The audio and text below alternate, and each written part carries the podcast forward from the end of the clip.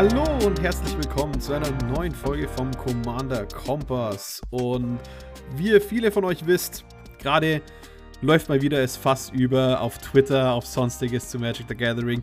Man ist es nicht mehr anders gewohnt. Und um das zu besprechen, haben wir heute den Fritz Espenlaub. Hallo. Und natürlich den Jochen Redinger. Hi. Redinger. Redinger, Redinger. Hi, hi, hi. Den Rare Redinger. Exakt. Der, Red, der Redinger. So heißt das. Ich finde, Rare Redinger klingt ein bisschen wie Herr Redinger. Das ist so, ist beides gut. so ein Oder phonetisch Sprachfehler. hervorragender Nickname.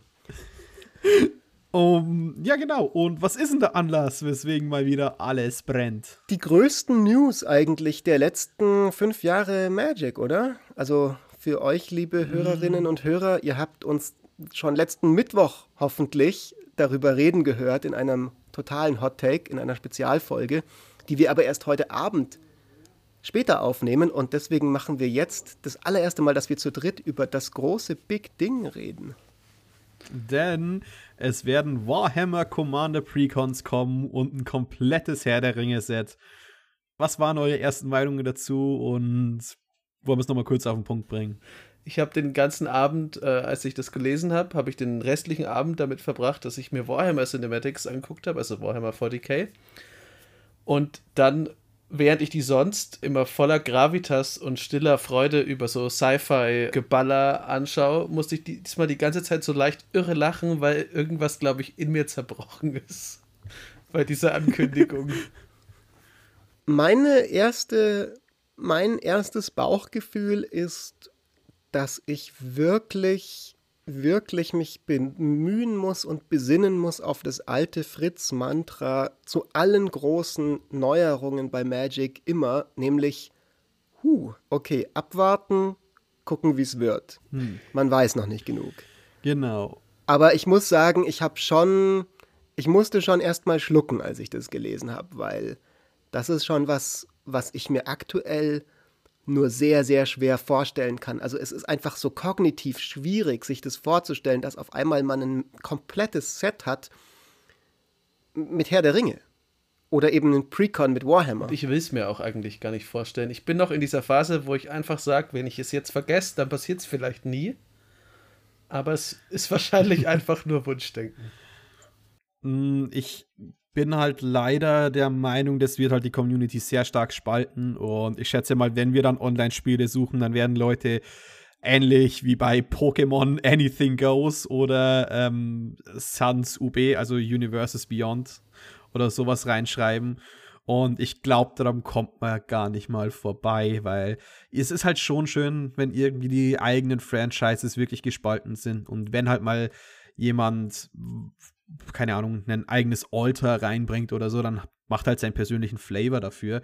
Ist jetzt eigentlich auch okay, aber in so einem offiziellen Produkt ist es ganz komisch und insbesondere ein ganzes Set zu Herr der Ringe. Da muss ich mir jetzt einmal meine Meinung Jetzt raushauen, kommt's. denn Herr der Ringe, genauso wie Star Wars, ist bei mir so, who cares?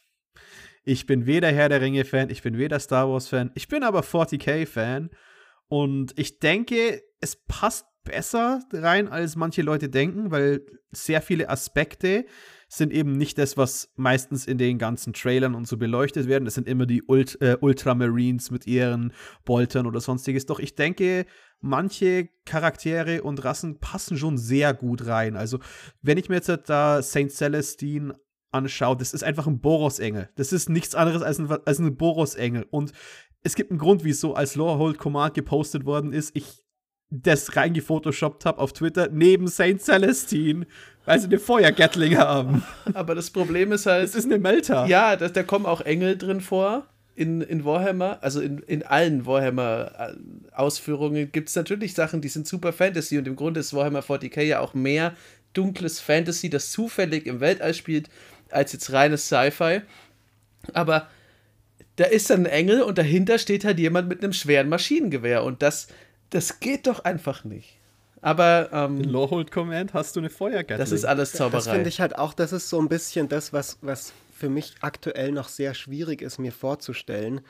Vor kurzem, vor ein paar Tagen, gab es ein neues Video von MTG Mazda, der macht so Commander-Gameplay-Videos auf YouTube und der hat eins hochgeladen, das waren drei normale Magic-Legenden, hab jetzt vergessen, Jerry Cathalion war eine davon, irgendwelche anderen Leute, plus Glenn aus dem Walking Dead Secret Layer. Ja. Und die Leute sind halt einfach alle total durchgedreht in den Comments, dass sie den jetzt unsubben werden und solche Sachen. Aber ich meine, abgesehen jetzt von diesem typischen Internet-Outrage, der immer übertrieben ist, hatten die Kommentare, fand ich, insofern einen Punkt, dass es erstmal einfach seltsam aussieht. Also einer hat so geschrieben, so, okay, wir haben in diesem Battle, haben wir einen richtig krassen Krieger mit einem riesigen Schwert. Dann haben wir irgendwie zwei so Kung-Fu-Meister-Twins oder sowas und einen Drachen. Und dann so diesen einen Typen, der an der Street Corner irgendwie, den du auch beim, beim Starbucks irgendwie, der dir beim Starbucks auch deinen Kaffee ausschenken könnte oder den du irgendwie in der U-Bahn triffst. Halt ein regular Guy irgendwie. Und ich finde halt die Vorstellung auch seltsam, dass ich ein Spiel habe und ich komme halt mit meinetwegen Yuriko oder sowas an den Tisch, die halt so voll krass ist. Die ist halt ein Ninja und so und die ist halt mega mächtig und macht halt Ninja-Stuff. Und auf der anderen Seite ist aber einfach so ein Kerl, der ist irgendwie 2,50 Meter groß und der hat so ein Maschinengewehr, wo irgendwie jede Kugel eigentlich ein Rocket Launcher ist und der ballert dann meine Ninjas einfach tot. So, ich meine, und, was, der, und der läuft, was wollen und der läuft die mit dann? 70 km/h, hat drei Herzen und kann Hirne fressen, um die Gedanken von anderen Leuten zu äh, ja, und sehen. vor allem, er hat halt vor allem einfach eine Knarre. So, also er schießt einfach mit seiner Knarre die Ninjas einfach dann von, von, vom Dach runter, wenn die da irgendwie anfangen rumzu, mit so einem Shuriken oder sowas. Da ist ja mein Problem einfach, dass, also es geht ja jetzt auch, wir wollten uns ja eigentlich auch mit den Precons beschäftigen und da liegt auch genau mein Problem, weil Glenn aus dem The Walking Dead Secret Lair, den kann ich so weit es geht ignorieren. Die Wahrscheinlichkeit, dass ich jemandem begegne, der Glenn spielt, ist halt wirklich klein. Und dann ist es halt in dem Spiel, da werde ich mich auch ein bisschen drüber lustig machen, dass es halt einfach ein Typ ist mit einer Sporttasche und dann kommt ein Drache und frisst ihn auf. Gut, das hat er so gewollt. Aber wenn das in Precons ist, also wenn das Warhammer 40k Precons sind, dann hast du ja wahrscheinlich haben alle Commander-Spieler ein Interesse daran, sich das zu kaufen, wenn da gute Karten drin sind. Und gleichzeitig hast du so viele neue Spieler, denn das ist ja, was sie wollen, die kommen dann rein und für die ist es selbstverständlich, dass Grey Wolves ein Elfendeck niederschießen mit Raketen. Natürlich. Das ist grauenvoll. Und wenn wir so viele neue Leute dann haben, die reinkommen, dann möchte ich einfach mal das Thema vorstellen, was wir diese Woche besprechen wollten. Und zwar ist es der Precon-Effekt. Magic Precons haben einen besonderen Stellenwert, eben weil es mehr oder weniger das Einsteigerprodukt sind für, ähm, ja, für eben Einsteiger. Das ist, dafür, das Nice. ist das Einsteigerprodukt. ja, es ist im Namen. Aber die sind deswegen auch so wichtig, weil teilweise sind auch die Wahrnehmungen von diesen Precons sehr verzerrt. Und das ist, was ich als den Precon-Effekt bezeichne, dass sehr viele dieser Karten eben in diesem Kontext von einem Precon gesehen werden.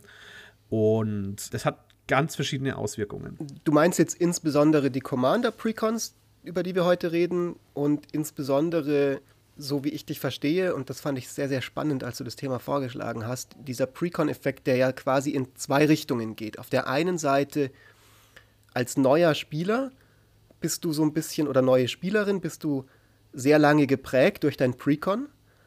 Auf der anderen Seite ist es gerade in den letzten Jahren ja so gewesen, dass die Precons wiederum einen bestimmten Ruf auch haben in der Spielerschaft. Und als neuer Spieler und neue Spielerin kennst du diesen Ruf vielleicht oft gar nicht, kaufst dir das Precon, das du cool findest und, und machst dann möglicherweise negative Erfahrungen einfach, ohne es besser zu wissen quasi. Also das ist so ein bisschen das, worüber wir heute auch reden wollen. Richtig, und Old Man Fritz, es gibt nur noch Commander Precons. Planeswalker-Decks wurden rausgenommen. Oh Gott, ich bin so alt. Zu meiner Zeit gab es einfach noch normale Precons. Ja, es gibt nur noch Commander Willkommen Precons. in der neuen Welt. Willkommen bei der Shire Design Philosophie. Mhm.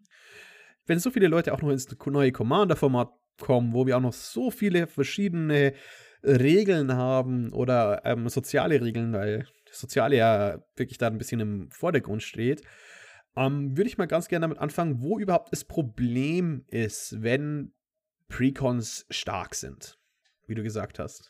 Ich meine, das ist so ein bisschen eine Sache.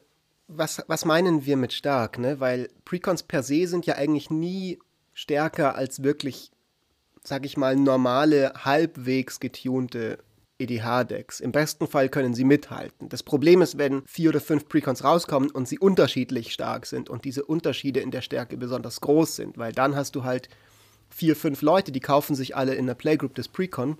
Jeder kauft sich eins, setzen sich an den Tisch und es zeigt sich halt, ja, irgendwie Inalla zieht allen, zieht alle vom Leder so ein bisschen. Richtig. Ed, äh, Edgar Markov und Inala machen das Spiel unter sich aus, während die anderen dastehen und fragen: Hä? Was genau ist da jetzt los? Arabo ist eh eine Katze, der würde überhaupt nichts verstehen, was da abgeht. Richtig. Nani? Ist das Whiskas? Es gibt aber doch auch noch, so. äh, es gibt doch da, also natürlich ist das, was du gerade gesagt hast, Fritz, das ist halt ein Faktor und ich glaube, auf den anderen kommen wir später noch, aber das ist auch eine Sache, wie man Decks als stark natürlich beurteilt ein starkes Precon kann halt auch eins sein, das sehr starke Karten enthält, weil Edgar Markov ist ja nicht nur stark, weil das Deck halt einfach im Grunde von alleine dir den Vampirsieg einfahren kann, ohne dass du da recht viel machen musst. Vor allem, wenn du mit den anderen spielst, sondern auch, dass da unter anderem Teferis Protection drin ist. Und dann hast du halt ein Deck, das, wenn du es nicht mehr spielen willst und zerlegst, halt immer noch dir eine riesen Commander-Bombe einfach vor die Haustür gelegt hat wenn die Decks jetzt wie Edgar Markov dann auch noch sehr stark sind oder eine Karte wie Teferi's Protection drin haben, dann wird dieses Deck dadurch halt auch ein bisschen diesen Ruf bekommen und auch innerhalb von Playgroups einen gewissen Ruf bekommen als oppressive, als sonstiges. Und wenn jemand Neues reinkommt und sagt, hey, äh, mir wurde empfohlen, ich mag Vampire, ich bin Twilight-Fan, dann spiel doch Edgar Markov und ich, und ich setze mich das erste Mal hin an einen neuen Tisch und drei Leute haben mir die Hocke vollkaut und ich weiß nicht, was passiert ist. Ja, vor allem, weil man als neuer Spieler halt auch noch, also wenn man jetzt ganz, ganz neu ist, das ist ja, liegt einfach in der Natur der Sache, dass man, wenn man komplett frisch zu Commander kommt, man halt vielleicht einfach viele der, der sozialen Mechaniken noch gar nicht so fassen kann. Wir hatten das ja, als wir Robin zu Gast hatten, der sich so arg gewundert hat, dass er mit Feather verhauen wurde und wie du gesagt hast, wenn ich jetzt mit Edgar Markov spiele, und ich habe auch einen Kumpel, der ist halt riesengroßer Vampir-Fan, aber du musst Edgar Markov halt töten, bevor er Eier legt. Und das ist dann für denjenigen, der sich das gekauft hat, weil er Dracula gerne mag, super unbefriedigend, weil er kommt ja nie dazu, wirklich Edgar Markov zu spielen, weil dieses Deck tatsächlich sehr stark ist zum einen und zum anderen in der Vorstellung von vielen Spielern halt noch stärker ist und noch schlimmer und da muss man es direkt zerstören. Und im schlimmsten Fall hast du dann ein Precon-Deck gekauft, das eigentlich gut wäre, aber auf einer Metaebene das Schlechteste, was du machen konntest, weil du kannst damit nicht spielen. Richtig. Ich denke bei dieser Sache, und ich bin daran interessiert, wie ihr das seht, aber für mich ist da die Situation ziemlich klar. Und zwar der neue Spieler oder die neue Spielerin, die in eine Runde kommt mit einem Precon, die kann dafür nichts. Und das Wichtigste generell für uns alle als Community, aber insbesondere auch jetzt mal wirklich auf dem Mikrolevel der einzelnen kleinen Playgroup, ist einfach nett zu sein zu neuen Leuten und die nicht aus dem Spiel zu haten, weil sie einen Commander spielen, den man irgendwie komisch findet oder nicht mag oder was auch immer, weil erstens wissen das die Leute nicht, zweitens sind sie noch Anfänger und sind halt einfach in der Regel nicht die Bedrohung am Tisch. Und drittens, es ist immer noch ein verdammtes Precon. Also das kann mir niemand erzählen, dass es quasi so schlimm ist, dass man da was dagegen machen muss. Das Problem ist natürlich, wenn jetzt alle am Tisch Anfänger sind und alle haben Precons und es zeigt sich, dass das mhm. dann unterschiedlich stark ist, wie gehen dann, wie geht man damit dann um? Und deswegen glaube ich, ist unsere Folge vielleicht auch heute ganz interessant für gerade die Einsteiger unter unseren Zuhörern und Zuhörerinnen, die möglicherweise mal Lust haben, oder die Erfahrung gemacht haben, sie haben mit einer Gruppe von Freunden angefangen und die Decks haben sich auch unterschiedlich stark ein bisschen entwickelt. Also das ist ja was ähnliches, was wir heute haben. Der Unterschied ist, dass es quasi nicht ist aus einer selber, aus einer eigenen Initiative heraus. Das hatten wir ja besprochen in unserer vierten Folge damals zu Playgroup Power Creep, sondern man bekommt den, den Power-Unterschied schon mitgeliefert, frei Haus. Ne? Also das Spiel, das man spielt, ist quasi imbalanced. Ne? Man hat wie in einem Strategiespiel, wo man verschiedene Klassen hat und eine ist ganz klar stärker als die anderen oder sowas in der Art. Wie geht man damit um? Genau, und da, das ist halt auch so eine Sache, weil natürlich wollen alle irgendwann upgraden, aber ich hatte den Kumpel mal mitgebracht zu unserer alten Playgroup. Der hat nur das Atraxa-Deck gehabt, komplett unupgegradet und eine Turn 7 40 40 Atraxa gehabt. Mit 170 Leben. Und das aus dem Precon hinaus, weil manche Precons sind halt dann einfach so stark, mehr oder weniger. Der hat einen ganzen Abend mit jedem Deck mithalten können und es war nichts anderes als das eine Precon out of the box. Es gibt da schon wirklich äh, berüchtigte Ausreißer. Cadena, Atraxa. Für, für, mich ist das halt nur das, was, was Fritz gesagt hat, äh, stimmt halt absolut. Also man, natürlich ist man erstmal freundlich zu Leuten. Aber gerade wenn jetzt so eine Playgroup ist, die alle sich einen, Precon kaufen, vielleicht weil sie neu sind, weil man sagt, hey, pass auf, es kommen fünf raus, äh, wir sind jetzt zu fünf, lass uns doch einfach eine Commander Playgroup anfangen. Und da eröffnet nämlich schlechtes Balancing in den Precons auch nochmal ein anderes Problem, eine neue Ebene, weil wenn du jetzt der Edgar Markov bist und du fährst in jedem Spiel einfach so drüber, dann ist es ja erstmal nicht deine Schuld, wie du gesagt hast. Das, natürlich könnte ein Fokus-Deck, wüsste, was es machen muss und dann kriegst du halt auch ein bisschen mehr drauf. Aber gerade in dem, in dem Kontext von den anderen, wenn du da drüber fährst, dann wirst du auch nicht unbedingt ein besserer Spieler, zumindest erstmal nicht, weil du musst ja überhaupt nichts tun. Das ist ja zum Beispiel, was ich an, an Designs wie die, also die klar für Commander oder eben jetzt so Halb-Commander wie Brawl gebauten Karten wie Tulane nicht so prall finde, weil Tulane fährt sich halt die meiste Zeit vollkommen von allein. Und da kannst du jemanden hinsetzen mit jedem Magic-Kenntnislevel. Der Tulane wird immer in diesem, in dieser, auf dieser Mittelspur irgendwo rumkurven. Nur wenn du dann irgendwo hinkommst und halt dann auch selber mal geupgradet hast und es klappt halt nicht mehr so, weil alle Leute wissen, ah, okay, Vorsicht, Tulane und der ist jetzt kein absoluter Frischling mehr, boom. Ist halt deine Erfahrung so von, ich bin der Beste, zu, ja, jetzt töten sie mich, bevor ich Eier legen kann. Mhm. Ich glaube, was da auch ein total wichtiger Aspekt ist, den ich oft schon mitbekommen habe, wenn ich mit Leuten mich unterhalten habe, die mir erzählt haben, hey, in unserer Playgroup am Anfang war es irgendwie gut und mittlerweile haben wir sehr oft Konflikte untereinander. Und irgendwie, ich bin immer der Arch-Enemy und die Leute sind gegen mich und ich weiß gar nicht, woran das liegt. Und dann mache ich mein Deck natürlich stärker, weil dann gehen alle auf mich, dann bin ich aber noch mehr der Arch-Enemy und die anderen, also so, so ein bisschen das, was wir hatten mit dem Power Creep. Nur eben, das Problem ist so ein bisschen, dass und das wird in diesem Precons, das kann da noch verstärkt werden, dass man gar nicht weiß, warum man jetzt der Arch-Enemy ist. Also man selber nimmt sich gar nicht wahr als, okay, mein Deck ist total OP oder was auch immer. Ja, weil es ist ja auch so ein normales Precon wie alle anderen am Tisch auch. Also wo liegt das Problem? Nur die Wahrnehmung der Leute ist halt so, ne, dass es ein bisschen unfair ist, wenn Atraxa auf einmal total abgeht. Und das ist dann der Punkt, wo es extrem wichtig ist, gerade für neue Playgroups, die frisch anfangen mit Commander und sich möglicherweise sie gegenseitig auch noch nicht so gut kennen oder sich schon kennen, aber sich noch nicht als Magic-Spieler gut kennen, dass man da dann auch einfach diese Erfahrung macht und offen darüber redet, so, hm, irgendwie das Spiel war jetzt so und so, irgendwie manche Leute sind frustriert, das eine Deck irgendwie hat, hat sich ein bisschen unbesiegbar angefühlt wie können wir damit jetzt umgehen, ohne dass das nächste Spiel dann für den einen Menschen, der halt sein Atraxa-Deck hat, wieder frustrierend wird, weil er das Gefühl hat, alle verbünden sich von Anfang an gegen ihn. Ähm, ja, und das ist eben ganz wichtig, weswegen das in diesem Precon-Environment auch so bewertet wird, denn eins muss man sich halt auch noch sagen, ähm, Atraxa ist nicht in dem Precon-Environment mit anderen schlechten Decks. Also Idris ist ebenfalls sehr stark, Inala kann auch gewinnen, Breya kann auch gewinnen. Kynaios und Tiro, wer auch immer dieses Deck von den fünf hat, der hat halt nicht mal den Hauch Mensch. einer Chance. Richtig. Du gibst den, die gibst den anderen vier Decks, die überraschend stark sind für den Precon, mehr Ressourcen. Wenn du damit sie dich noch härter rein Wenn du das mal auf einer Metaebene betrachten würdest, dann wäre der Kinaios äh, und Tiro-Mensch wahrscheinlich auch noch der, der allen anderen ihre Precons gekauft hat und dann jetzt da ja. sitzt und im Spiel einfach weitermacht damit. Hier eine Ebene, da eine Insel, hier ein Sumpf, komm, baller raus, Atraxa. Und wenn er wirklich nicht mega viel Freude hat daran, dann hat er echt die Arschkarte gezogen. Und dann wird er als erstes besiegt und darf den restlichen Abend damit verbringen, für die anderen Bier aus der Küche zu holen oder yeah. die Pizza in den Ofen zu es schieben. Ist nicht leicht in Meletus. ah, also, also einzelne Karten in den Deck ja, aber heilige Scheiße, ist das einfach falsch an den anderen vier Decks in diesen, äh, in diesen Pot.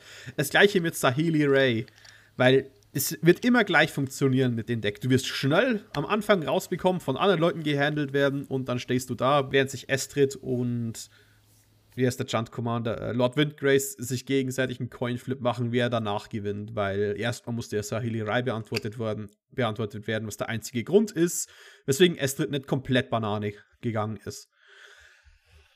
Ich ähm, glaube, was so ein bisschen noch mit reingehört, auch in das, was wir besprechen, ist zum einen diese unmittelbare Ebene, bei der können wir auch gerne bleiben jetzt erstmal noch. Wie wie geht man mit diesen Power Imbalances um. Aber ich denke, so eine zweite Lösung, die wir ansprechen sollten, für was ich jetzt persönlich einfach allen Einsteigerinnen und Einsteigern ans Herz legen würde, traut euch auch einfach mal von den Precons wegzugehen. Auch wenn ihr jetzt gerade erst angefangen habt mit Magic und mit Commander. Ich weiß, es ist oft ein bisschen intimidating, sich ein komplett neues eigenes Deck zu bauen. Das wirkt sehr krass am Anfang auf einen 100 Karten und aus der gesamten Geschichte von Magic und so.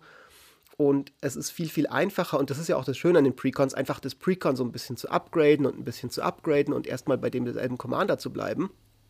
Aber das ist leichter, als man denkt. Und ich würde da einfach wirklich alle ermutigen, das mal zu machen, weil zum einen kommt man dann weg von dem, dass man in diesem Fahrwasser ist und sagt, ich habe jetzt Kynaios und Tiro. Die sind halt nicht sehr gut aber ich will trotzdem immer weiter da bei dem bleiben und das irgendwie machen so. Und natürlich kann man auch Kineos und Tiro zu einem super guten Deck bauen. Aber ich glaube eher, wenn man sich komplett von dem Gedanken dieses ersten Precons einfach mal befreit und das als ein ganz neues Deck konzipiert mit ein bisschen Abstand. Oder man hat den gegenteiligen Effekt, dass man halt ein starkes Deck hat, das Gefühl hat, okay, die Leute gehen gegen mich, ich muss das Deck jetzt natürlich noch besser machen und sich dann immer, immer in dieser Arch-Enemy-Position so ein bisschen selber bleibt. Während wenn man einfach mal irgendeine von den sekundären Legenden aus dem Precon nimmt oder eine komplett andere Legende, die man aus dem Booster gezogen hat, und dazu ein ganz neues, frisches Deck baut, gerade als Anfänger, also so das Deckbauen ist so eine coole Sache. Ich würde jedem und jeder Person ans Herz legen, so schnell wie möglich, sobald man Lust drauf hat natürlich erst, aber so schnell wie möglich dann wegzugehen von den Precons und einfach mal so diesen, diese, diesen Aspekt des Formats für sich selber zu erkunden. Das wäre übrigens auch tatsächlich, nur weil du gerade das mit dem Sekundär-Commander genannt hast, das wäre auch so mein, einer von meinen Tipps. Also entweder man nimmt halt mal einen von denen, die auch noch drin sind. Es kommt darauf an, welches Commander-Precon man jetzt hat, das geht nicht immer, aber oft sieht das Deck nämlich ganz anders aus, wenn, wenn man eine andere Agenda vorne dran stehen hat. Und da kann man vielleicht äh, einfach tatsächlich auch sehr leicht seinen Horizont erweitern, wenn man jetzt auf eine, selbst wenn man nur eine andere Graveyard-Strategy zum Beispiel spielt, ist es doch was anderes. Oder man, das ist das Einfachste von allem, wenn man zusammen anfängt, man tauscht die einfach durch. Am besten noch am gleichen Abend. Da weiß nämlich irgendwann jeder, wie man einem bestimmten Deck beikommen kann. Oder jetzt in einem echt schlechten Balancing-Fall weiß halt jeder, es tut mir leid, vielleicht spielen wir das nächste Mal, spielt halt niemand das Kenaios und Tiro-Deck. Das ist dann traurig, aber dann bauen wir halt zusammen vielleicht ein anderes dafür. Ja. Also, ähm, es ist halt trotzdem etwas, was. Ich, ich, ich, verstehe wieso, aber es ist trotzdem der erste Punkt. Also, auch wenn man ein bisschen weiß, wie man Decks bauen möchte.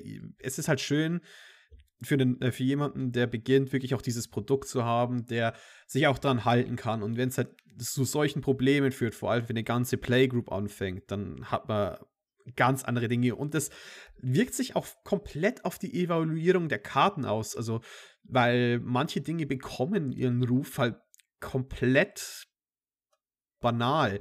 Weil Atraxa, ja klar, ist Precon ist stark.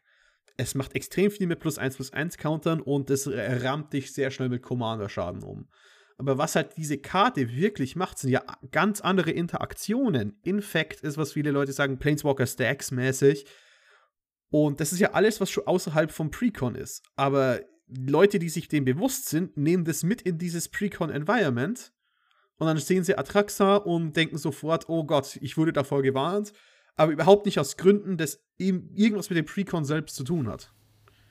Deswegen hatten wir ja schon oft, muss man halt dann auch äh, ehrlich sein und sagen, hier passt auf, ich spiele jetzt Atraxa so und so. Also wenn man jetzt weiß, man hat noch keine Ahnung, dann sagt man, ich habe einfach das Atraxa Precon. Dann sollte man als erfahrener Spieler aber auch einfach sagen, okay, das ist das Precon, ich muss mich jetzt nicht sofort mit einem 50 Tonnen Betonesel auf den Typen stürzen.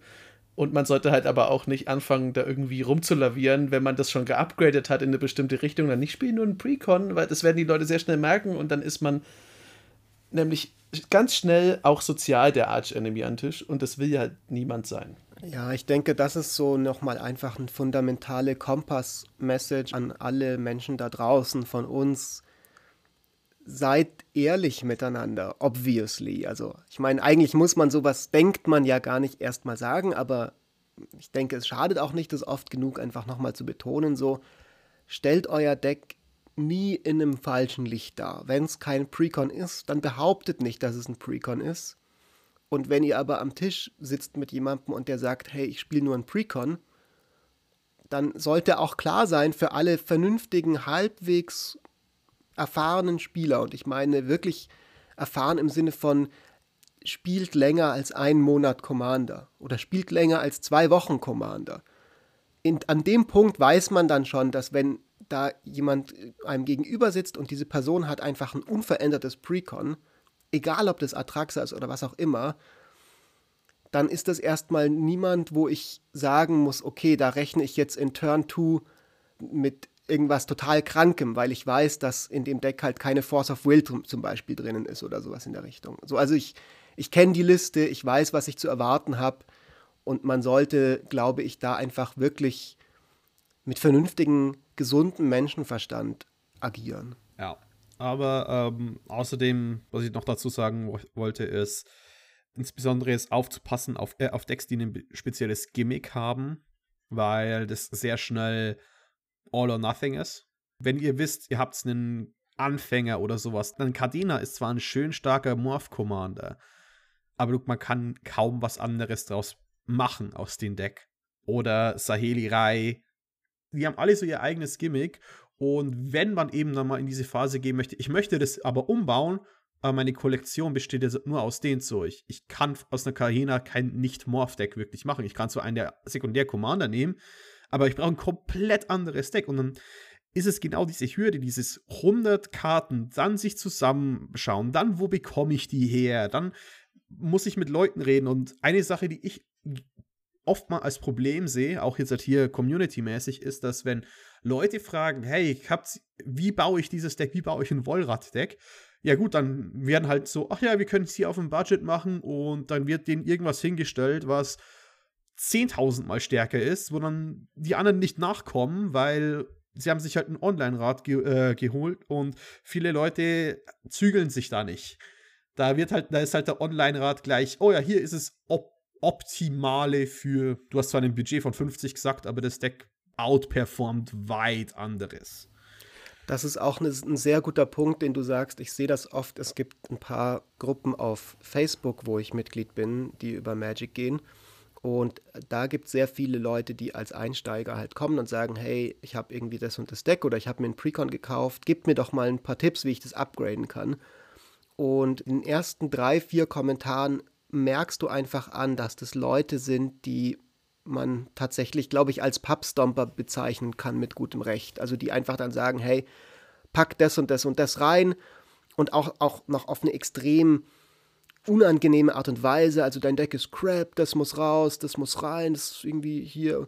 Also ich denke, das ist auch einfach ein wichtiger Punkt von uns, den wir mitgeben können allen Leuten, die diesen Podcast hören, die eben auf einem Einsteigerniveau noch Magic spielen. Tipps holen ist gut, aber am Ende des Tages achtet auf die Leute, mit denen ihr gemeinsam spielt.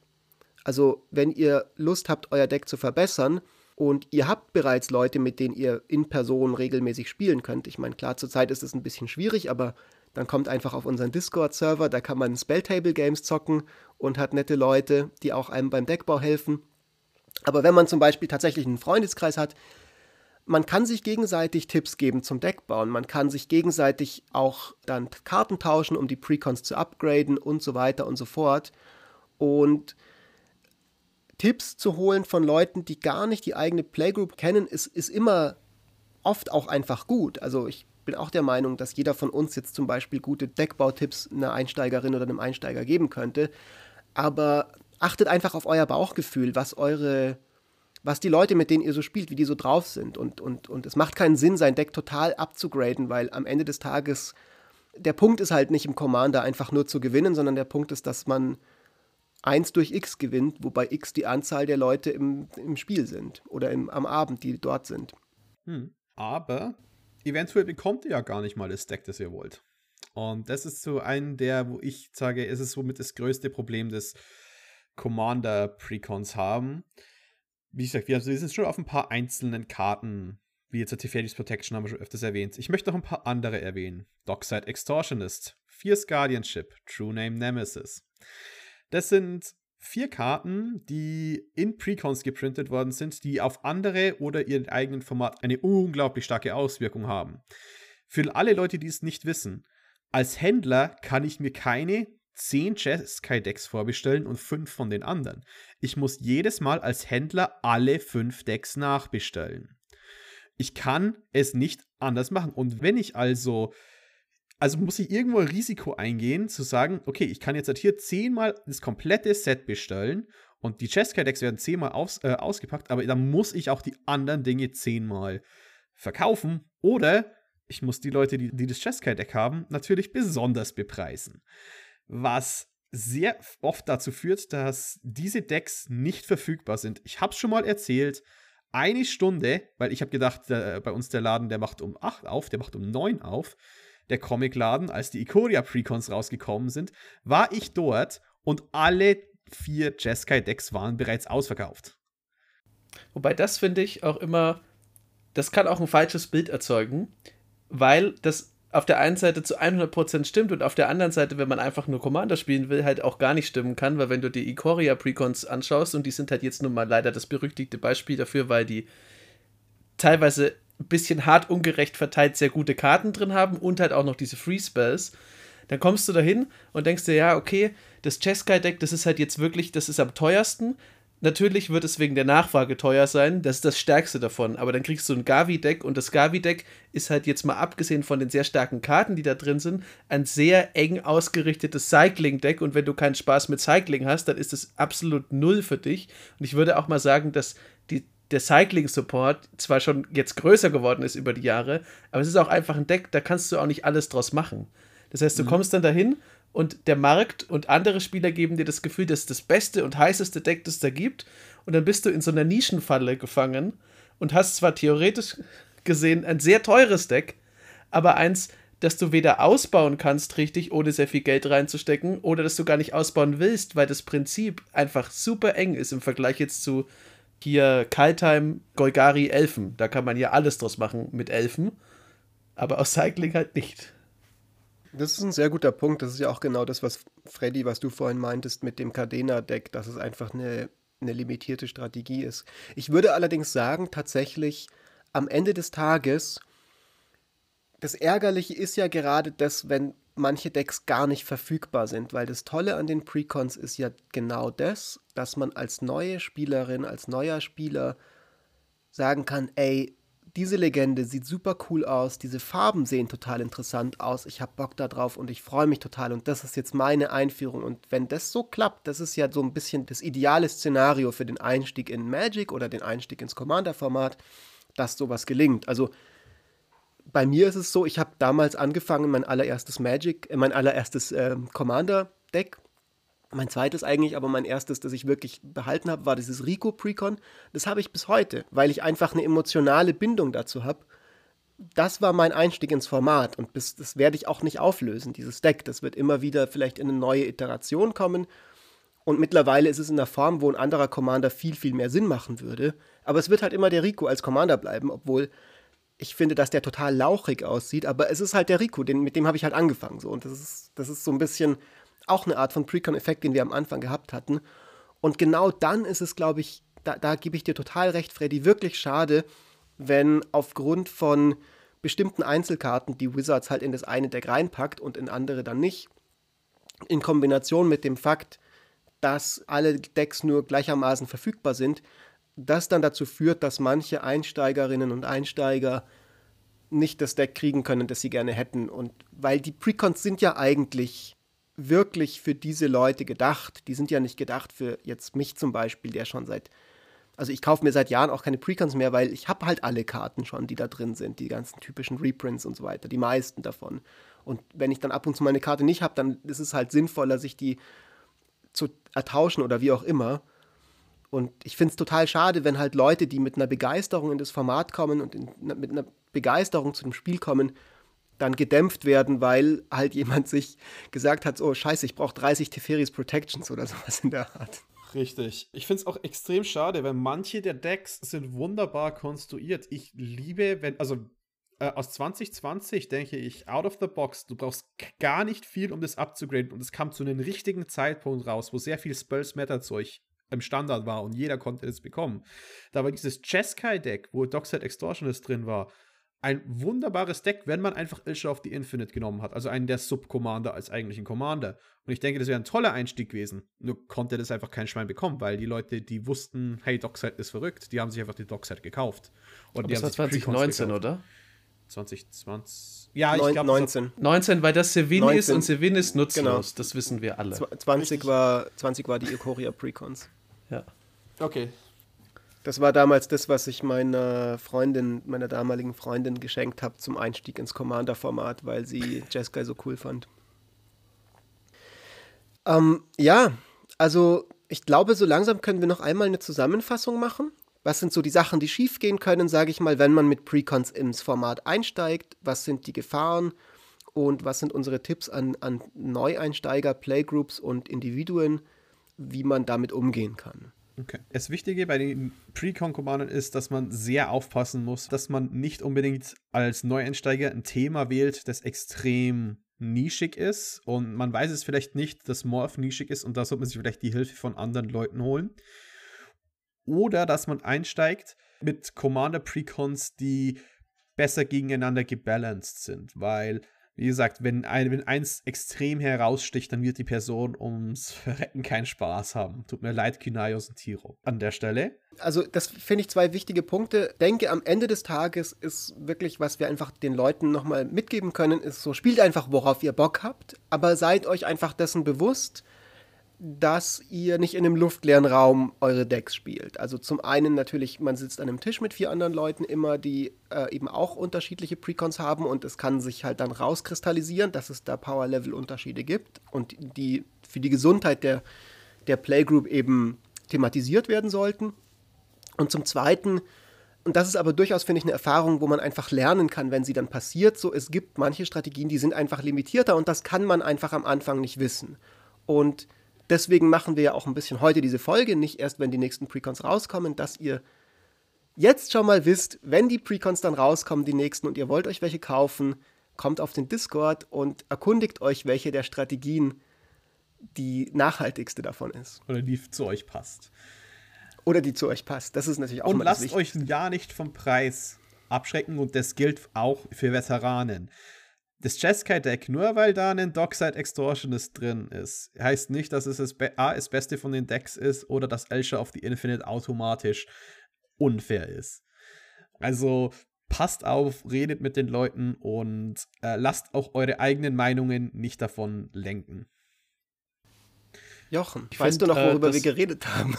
ich weiß, worüber wir geredet haben und ich habe gerade überlegt, wie ich das am besten formuliere, denn ich finde eigentlich, dass ähm, neue Commander-Spieler jetzt momentan in einer sehr guten Position sind, um diese Gefahren zu umgehen. Weil früher war es ja so, da kam halt einmal pro Jahr kommt dieser fette Block mit Pre-Constructed Commander Decks raus und da hast du halt Pech, wenn du jetzt das Deck hast, das am schlechtesten performt. Und dann hast du aber auch relativ viel Geld dafür bezahlt. Im Zweifelsfall hast du zu viel Geld bezahlt, weil halt irgendwer anders scharf auf den Dockside Extortionist ist. Aber jetzt ist es ja so, dass mit diesen, mit diesen Zweier-Commander-Sets, die ja, wenn sie rauskommen, natürlich steigen die auch im Preis, wenn die Leute dann wissen, na, okay, das, das verkauft sich so gut, aber diese Zweier-Commander-Sets, wenn die rauskommen, kriegt man die meistens so für 25 bis 30 Euro und dann hat man beide Decks. Also, wenn man jetzt gierig ist, kann man einfach beide behalten, so wie ich. Oder man sagt halt mit einem Kumpel, hey, dann spielen wir halt ein bisschen One-on-One-Commander oder man kauft die sich zweimal, diese Packs, und dann hat man halt, kann man immer noch ein bisschen rumbasteln. Aber die sind aufeinander abgestimmt, also die sind nicht absurd unterschiedlich im Power-Level, finde ich jetzt zumindest. Die kosten nicht viel und wenn man, dadurch, dass sie nicht viel kosten und man beide hat, hat man den Vorteil, dass man zum Beispiel jetzt aktuell den Rana haben kann und den finde ich ein bisschen nischig, weil der halt sehr viel auf Vorteil geht und wenn jetzt nichts mehr zu Vorteil kommt, dann bleibt der halt der bleibt halt beschränkt in seinen Möglichkeiten. Naja, du kannst ihn immer auch als, einfach als Blink-Commander spielen. Mhm. Da ist er wie, auch wie, wie, wie, wie irgendjemand hier in diesem Podcast. Ich weiß nicht wer. Ja, ich meine nur, Person, das erste nicht, ist erstmal, das erste, was er kann, ist natürlich Fortell und dann kannst du ihn immer noch anders spielen, aber dann würde erstmal ein kompletter Batzen von Rana einfach wegfallen, was er halt zufällig kann. Ich gehe ja. zwar jetzt davon aus, dass Fortell ja. auch noch weiterkommt, aber ihr wisst, was ich meine. Eine Textzeile äh, wäre relativ wenig. Ähm, genau, genutzt. die wäre dann halt, die wäre einfach irrelevant, für, wenn man das jetzt weiterspielt und es kommt kein äh, Fortell mehr. Und auf der anderen Seite hättest du halt dann das Lethless Deck. Und da kann man dann auch sagen, ja, Elfball ist langweilig, aber Elfball funktioniert halt immer. Und im Grunde hast du dann auch zwei unterschiedliche coole Decks und du kannst sagen, das eine spiele ich halt mit Zaubern und das andere mit Kreaturen. Du kannst so viel rumprobieren für sehr, sehr wenig Geld im Vergleich zu anderen Commander-Produkten. Und deswegen kannst du auch als Neuling eigentlich so viel nicht falsch machen. Und vor allem musst du nicht warten, bis die Precons rauskommen. Du kannst halt quasi zu jeder Zeit einsteigen. Und ich glaube, und das ist wirklich großes Lob. Damit haben sie ein, hat Wizards einen der größten Probleme, die sie bis jetzt hatten, mit diesen exklusiven Karten in den Precons, endlich mal umgangen damit. Weil eh, als Händler kann ich natürlich zwei Decks, wenn ich die auch noch äh, leicht loswerden kann für 30 Euro oder sowas, kann ich natürlich mehr davon bestellen, mehr geprintet werden. Und eine Karte wie Pact of the Serpent, die sagt, choose a creature type, target player draws X cards and loses X life, where X is the number of creatures they control of the chosen type, für drei Mana Sorcery. Die Karte ist eine absolute Bombe. Aber ich glaube, die wird nicht so teuer, weil in diesem zwei-Set-Format, wie oft es geöffnet wird, ähm, wird es einfach wahrscheinlich mehr wie eine normale Rare sein, als sowas wie einen Dockside, der halt einen kompletten Premium hat. Ähm, Jetzt weißt du nicht mehr, worüber wir gesprochen haben. ich wollte gerade über, ich habe gerade überlegt, ob ich, ob ich kurz diese Karte dissen möchte, ähm, weil ich sie gar nicht so krass mag, aber es ist tatsächlich eine coole Karte. Ähm, das ist schon. Also das Gute finde ich auch, dass, du hast gerade was super Wichtiges gesagt. Es gibt Precons eigentlich jetzt das ganze Jahr über, auch mit diesem Modell, dass zu jedem Standard-Release es jetzt immer zwei Precons noch gibt, zwei Commander-Precons. Und das ist erstmal eine sehr gute Sache. So, das bedeutet, dass der Gateway in das Format zu einem Highway geworden ist. Also, dass wirklich die, die Leute richtig einsteigen können, wann immer sie wollen. Ob Commander das beste Format für Magic Totalanfänger ist, sei jetzt mal dahingestellt. Darüber kann man gerne debattieren. Ich glaube, in Zeiten, wo es den Arena-Client gibt, kannst du viel eher Commander als primäres Einsteigerformat etablieren, weil die Leute über Arena sehr gut die Regeln auch zum Beispiel lernen können. Das ist aber auch gar nicht die, die Debatte heute. Wir halten fest, Precons insgesamt sind eine super Sache. Wir freuen uns über die, auch aus unserer Perspektive noch.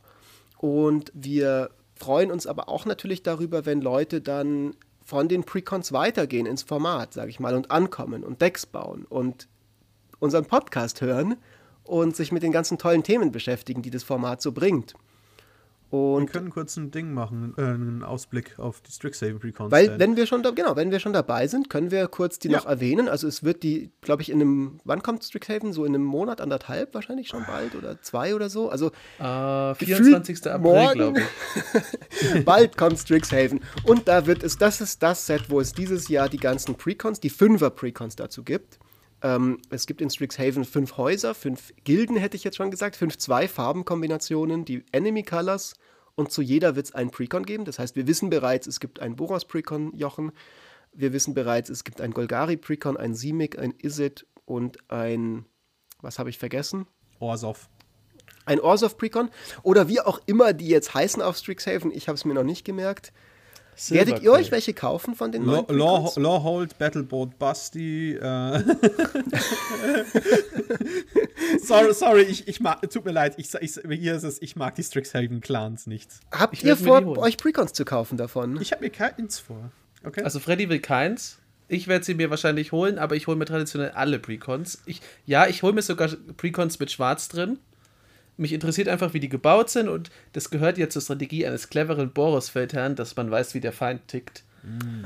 Äh, deswegen hat man dann die ein, einmal so zumindest in groben Grundzügen versteht man, wie ein Nekromant vielleicht das Ganze angehen würde. Außerdem finde ich die Precons tatsächlich immer hübsch. Ich finde das schön, wenn, äh, jetzt kommt wieder der Lore-Jochen durch.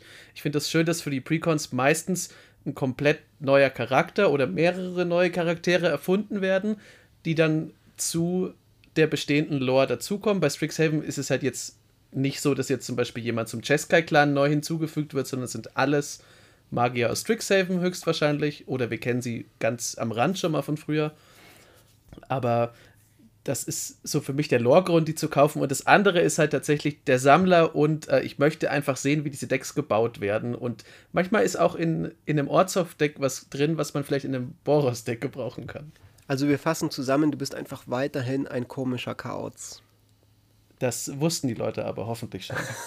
Na, wenigstens kannst du ja drei der Decks verwenden damit. Ich habe eine Challenge an euch und zwar eine interessante Frage, die mir gerade aufgefallen ist über die Strixhaven-Decks. Okay. Lasst uns doch mal Predictions machen, jetzt mal rein aus dem Bauch heraus.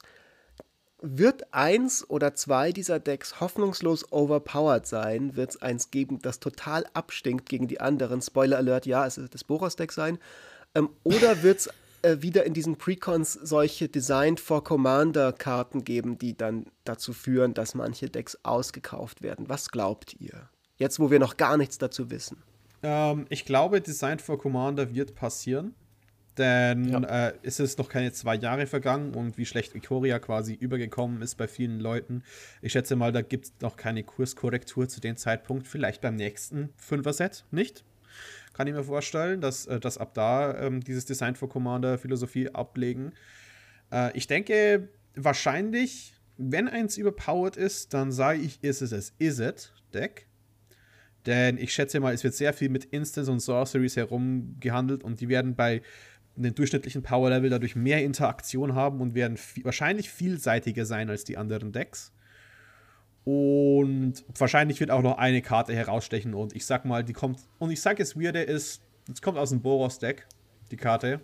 Und eventuell werde ich mir sogar als einzige Möglichkeit wahrscheinlich das Boros-Deck holen, weil ich mag Lorehold irgendwie und die anderen vier Gilden stoßen bei mir einfach bloß auf Würgereiz. Und ja, ich, ich mag die Lore von den Lorehold. Jochen, was sagst du zu der Prediction? Ja, also ich hätte jetzt einfach gesagt, dass das Simic-Deck am meisten abgehen wird, spielerisch. Das liegt halt daran, dass es zu Simic, es läuft halt meistens von allein. Es, also könnt ihr mich jetzt steinigen, liebe Zuhörer, aber Simic-Decks laufen oft von allein. Also spielerisch wird das, das nehme ich mal an, das Beste sein. Jetzt kommt es halt darauf an, welches Deck da so im Preis hochschießen wird. Es könnte, ich dachte jetzt hier kurz, ich wäre allein, aber Freddy hat es auch schon gesagt. Es könnte sein, dass das Boros-Deck, weil, das wissen die Leute auch bei Wizards, Boros eine sehr stiefmütterlich, also von den Leuten sehr stiefmütterlich von Wizards behandelte Farbe angesehen wird, und es ist es auch oft, ähm, ist trotzdem nicht schwach, aber diese großen Commander Precons haben ja auch mehr Reprints drin. Und wenn die sich jetzt entscheiden sollten, aus irgendeinem Grund da zum Beispiel eine Teferis Protection reinzuballern, dann weiß ich halt jetzt schon, welches Deck 80 Euro kosten wird und die anderen sind dann halt bei 45. Ich, ich glaube, die überkorrigieren für Boros. Ja, das ist nämlich durchaus möglich. Meine Prediction für diese Precons ist, und ich hoffe wirklich, dass diese Prediction falsch ist, zu endlich mal nach sieben Jahren falsch ist, aber meine Prediction ist, die Mana Base wird wieder einfach nur Müll sein, leider. Ich hätte gedacht, es ist Gesetz, keine Prediction. Ich dachte auch, das wäre eine Designphilosophie. ja, ich habe es mir jetzt leicht gemacht. Nee, tatsächlich, ähm, ich weiß nicht, wie es euch geht. Ich bin gespannt, ob es tatsächlich gute Reprints geben wird. Das ist ja das, was mich immer am meisten an Precons interessiert. Ich bin sehr, sehr positiv mittlerweile eingestimmt auf die neuen Reprint-Policies von Wizards, so wie ich sie wahrnehme. Es kann natürlich auch eine falsche Wahrnehmung sein. Ich glaube aber, dass die sich auf Booster Pack Releases beschränken und dass die Pre-Constructed Decks weiterhin nur medium interessante Pre äh, Reprints haben werden. Deswegen glaube ich auch nicht, dass es einen Teferis Protection Reprint geben wird. Wenn es einen geben wird, würde ich mich natürlich darüber freuen. Hm. Äh, andere Prediction: Inala wird Tier 1 nach den Sets. Ja, weil es um Zauberer geht. Natürlich. das ist ja, da warst du jetzt aber ein großer Prophet, Freddy. Deine Year of Tribal Theorie ist ja immer noch, ähm, sie ist immer noch im Rennen, Freddy. Also ja. ich bin immer, ich, ich hoffe wirklich, dass wir bei unserer Year in Review Folge sagen können, es wird kein Year of Tribal gewesen sein. Ich glaube aber, die wird am Ende einfach als Sieger hervorgehen Freddys Prognose. We'll see, we'll see. Aber wisst ihr, was mich eigentlich immer an diesen Commander Decks ähm, besonders heraussticht? Es sind so diese versteckten Gems dahinter. Und da haben wir auch eine Card of the Week mitgebracht. Ich habe eigentlich drei Card of the Weeks mitgebracht, aber äh, wir nehmen mal die Jochen-freundliche Version davon, die keine Eldrazi oder äh, Schwarz beinhaltet. Und zwar Dies hier ist, ist ein Jochen-freundlicher Podcast. Und zwar ist es die Karte Shifting Shadow. Es handelt sich hier um eine 3-Mana rote Enchantment Aura mit folgendem Text: Enchant Creature. Enchanted Creature has haste and at the beginning of your upkeep, destroy this creature. Reveal cards from the top of your library until you reveal a creature card. Put that card onto the battlefield and attach Shifting Shadow to it. Then put all other cards revealed this way on the bottom of your library in, in uh, random order. Also quasi, es ist ein Polymorph, der jede Runde triggert in deinen Upkeep und immer wieder neue Dinge holt du legst es auf was, was einen Enter the Battlefield-Effekt hat, hast nächste Runde den Polymorph, bekommst immer wieder den Enter the Battlefield vom nächsten, vom nächsten, vom nächsten. Und das ist so eine kleine Pet-Karte in CDH von mir geworden, weil ich liebe es auf Dockside Extortionist zu legen. Aber ich finde sie auch allgemein einfach eine super solide Karte, die ich irgendwie bei nirgends sehe, weil du bekommst einfach so viel Value und es macht halt einfach Spaß, das Ding dann zu resolven, quasi jede Runde dieses Pseudo-Cascade zu haben. Ich finde die ja, äh, also schon mal allein gut, weil sie rot ist und einen coolen kleinen Drachensalamander drauf hat. Und als Boros-Spiel, weil man sie mit Sandtitan zurückholen kann. ähm, aber das ist so eine Karte, ich mag die total gern. Ich habe mich auch gefreut, dass du die vorgeschlagen hast, aber ich stelle immer fest, ich, ich nehme die aus meinen Decks meistens raus, weil ich halt wirklich auf unrühmliche Weise immer Pech habe mit sowas. Wenn ich mein Deck nicht genau da, darauf ausrichte. Und äh, deswegen landet die bei mir immer im ersten äh, Cut-Stapel. Ich finde die aber tatsächlich einfach eine sehr, sehr lustige und coole Karte. Und vor allem in dem Precon sorgt die für sehr viel Spaß. Mir geht es ganz ähnlich. Erstmal ist es eine Karte, die ich liebe. Die Artwork ist einfach top-notch. Sowohl süß als auch episch und cool. Das Design ist super schön. Ich liebe Polymorph-Effekte und ich hatte diese Karte auch schon echt oft in Decks drin und habe sie dann aber einfach nicht gezogen. Und dann habe ich sie wieder rausgemacht, weil der erste Cut, den ich machen musste beim nächsten Upgrade, war halt wieder diese Karte, weil sie einfach mir einen Ticken zu schlecht vorkam. Ich finde es super spannend, Freddy, dass du sagst, du hast sie gespielt und sie hat sich für dich gut als gut erwiesen. Das gibt mir Mut, sie doch noch mal irgendwo äh, zum Einsatz zu bringen. Bisher habe ich es nicht geschafft, aber ich finde sie eine coole Karte. Ähm, ich glaube, sie ist ein bisschen on the weak side, aber sie ist definitiv on the funny side und that's what this format is all about. Apropos Funny Side, ne? Es kommt auch noch in den Decks und den ist zum Beispiel ein Dragon Mage drin und ein Rorix Bladewing. du musst bedenken, die Leute kennen unsere Lieblingskartenfolge noch nicht. Verdammt! Falls du darauf angespielt hast. Machen wir einen kleinen Call to Action. Kommt auf den Discord. Den Link findet ihr in unserem Twitter-Account edhkompass. Ihr findet den Jochen auf Twitter gütigergott. Ihr findet den Freddy auf Twitter merlotta. Ihr findet mich auf Twitter fritz-espenlaub, falls ihr Bock habt auf Nicht-Magic-Content. Geht auf Instagram commanderkompass. Geht auf Twitter, falls ich es noch nicht gesagt habe, weil da sind wir der edhkompass und ich sage Twitter zweimal, weil ihr müsst öfters auf Twitter kommen, Leute. Twitter ist der heiße Scheiß der deutschen Magic-Szene. Da geht extrem viel. Shoutout an alle unseren befreundeten Creators, die es so gibt in dieser Welt. Wir machen da coole Sachen. Wir haben immer dienstags ein Dienstagsdeck. Wir haben immer do donnerstags ein Doppeldonnerstag. Macht euch einen Twitter-Account, schaut euch, schaut euch das an. Und bleibt brav, oder? Seid gut. Schaltet nächste Woche wieder ein. Was gibt's noch zu sagen? Gebt dem Freddy eine Rückenmassage, wenn ihr ihm zufällig ja. begegnet in Bayreuth. Okay, meine Dinge. Aber fragt vorher und sagt, dass ihr vom Commander kommt. Ah, ja, genau. Sonst stimmt. landet ihr in Untersuchungshaft. Ja. Das wäre sonst ein bisschen komisch. Genau. Dem Jochen dürft ihr eine geben, ohne zu fragen. Ja. Bis nächste Woche. Ich, ich Ciao.